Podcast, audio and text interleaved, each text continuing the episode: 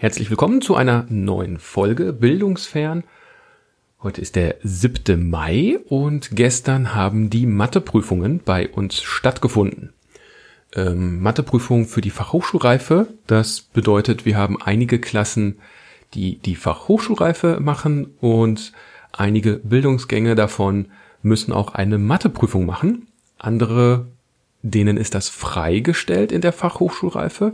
Da sieht man auch mal wieder, wie komplex so die einzelnen Bildungsgänge im Berufsschulbereich sind, äh, beziehungsweise in der beruflichen Bildung. Ist ja nicht nur die Berufsschule, sondern es gibt ja auch noch andere Ausbildungsgänge. Und ja, da gibt es verschiedene Möglichkeiten einer Bildungsgangkonferenz zu sagen, nein, die Matheprüfung ist hier nicht notwendig, weil wir prüfen das in einem anderen Fach schon ab.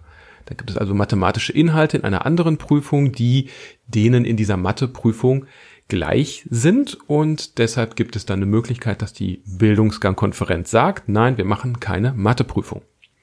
Ja, warum erzähle ich das so ausführlich? Es liegt einfach daran, dass wir in diesem Jahr erstmalig zwei Klassen weniger geprüft haben in Mathematik, nämlich die chemisch-technischen Assistenten und die informationstechnischen Assistenten.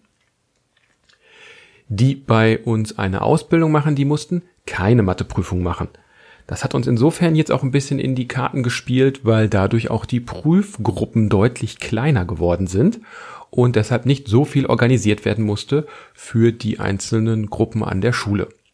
Wir sind weiterhin bei unserem Konzept so ungefähr maximal acht, neun Personen pro Raum. Und ähm, ja, die Prüfung wurde dann über drei Stunden geschrieben, drei Zeitstunden. Es gab drei große Aufgaben. Wir haben uns bei uns an der Schule für die Bereiche ähm, Analysis, ähm, also sowas wie ähm, Ableitungen, Hoch- und Tiefpunkte, Optimierungsprobleme. Und äh, im zweiten Bereich exponentielles Wachstum und Zerfall mit Hilfe von Exponentialfunktionen, die gerade in dieser Zeit ja oder im Rahmen von Corona nochmal eine besondere Bedeutung oder ein größeres Interesse nochmal hervorgerufen haben. Äh, ja, wir haben es aber jetzt nicht in die Prüfung eingebunden, ähm, haben aber tatsächlich überlegt, soll man das in Zukunft mal machen oder nicht? Ähm, ja, also sicherlich gäbe es da den ein oder anderen Aspekt, den man interessanterweise mal betrachten könnte. Der dritte Bereich äh, ist dann Vektorrechnung beziehungsweise analytische Geometrie. Ja, die Schüler haben dann die Aufgaben bekommen und bearbeitet. Das lief alles wie gewohnt. Es gab keine größeren Schwierigkeiten. Mittlerweile sind die äh, Schüler und Schülerinnen auch in einem Modus, ähm, den, ja, sie haben jetzt schon einige Prüfungen absolviert und kennen sich jetzt so langsam aus, wie das alles so abläuft, worauf man achten muss und so weiter. Ja, dann haben wir uns äh, also wir haben jetzt beschlossen, dann uns direkt nach der Prüfung als Mathelehrer auch mit den Korrekturen zu beschäftigen äh, und auch zusammenzusetzen. Natürlich unter Einhaltung jeweils wieder der Abstandsbedingungen haben wir uns in einem Raum versammelt. Äh, wir waren auch nur zu dritt, haben dann einen großen Raum gefunden, wo wir das jeweils durchführen konnten. Hintergrund ist, da die Prüfung von einigen Kollegen zusammengestellt wurde, konnten dann eben die Prüfungen auseinandergerupft werden und jeder korrigiert seinen Teil. Das war der eine Grund.